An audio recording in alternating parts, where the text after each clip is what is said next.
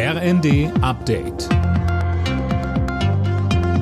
Stündlich neu. Auf den Punkt informiert. Ich bin Christiane Hampe. Guten Abend. Er bleibt dabei. Bundeskanzler Scholz will weiterhin keine Taurus-Marschflugkörper an die Ukraine liefern. Das hat er auf Ex bekräftigt.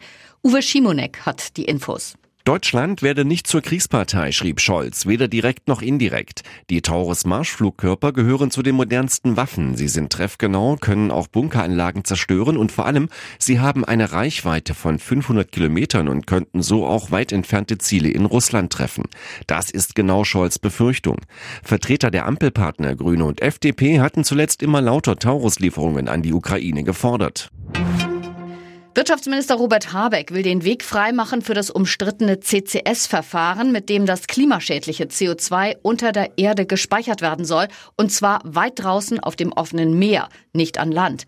Umweltverbände sprechen von einem gefährlichen Irrweg.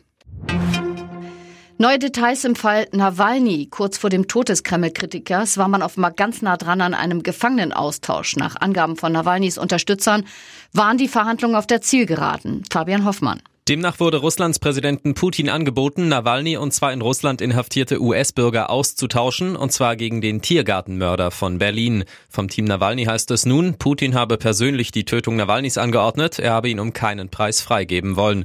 Kurz vor einem möglichen Austausch starb Nawalny vor anderthalb Wochen in einem russischen Straflager. Auch westliche Politiker werfen Putin vor, dafür verantwortlich zu sein.